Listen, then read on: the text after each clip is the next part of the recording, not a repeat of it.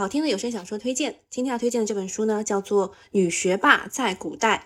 我觉得这本书应该就是被名字给耽误了的，就像那个印度电影《三傻大闹宝莱坞》一样。这本书的设定呢，就是女主现代的灵魂穿越到古代的身体里面，它还有一个智障系统，是因为某些原因啊，这个系统呢损坏了它的功能，需要智慧值去修复系统。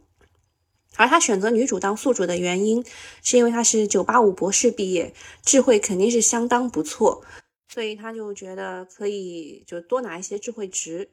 那女主呢，确实是很有本事，也很自强，不仅呢发现了自己自身的身世的秘密，还帮助了养父母的弟弟的一家找到了赚钱的门路。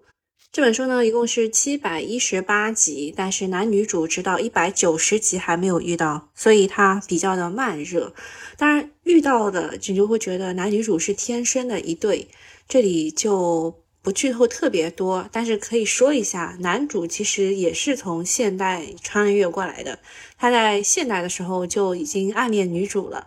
而且男主是没有系统的啊，但是他有女主啊。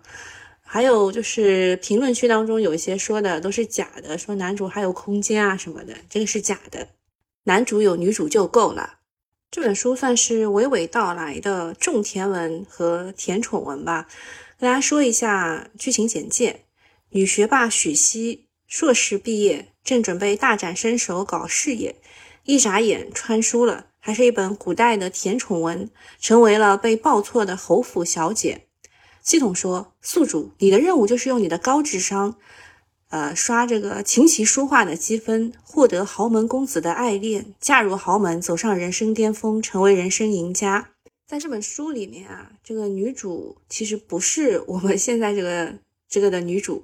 啊。这本书里甜宠文的女主叫赵如雨，是她被报错的那个妹妹。她说：“姐姐，世子眼里只有我，你是抢不走的。”然后这个女学霸许昕说：“都给老子滚粗，别打扰我搞事业、赚钱、搞事业。”就这样的一个简介，再加上这个名字呢，确实很容易让人退出。但是作者呢，确实是把人物安排的非常的饱满，人物关系、人情往来都是非常的那恰到好处的。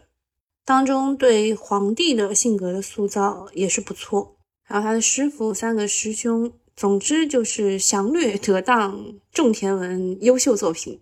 男女主两个人呢，也是对对方一心一意。一开始呢，是为了在政变当中活下去；之后就是在这本穿越的古代书里面大搞工业革命。总之就是不错不错，不要被这个书名和简介给劝退了哈。好，今天就到这里了，我们下期再见。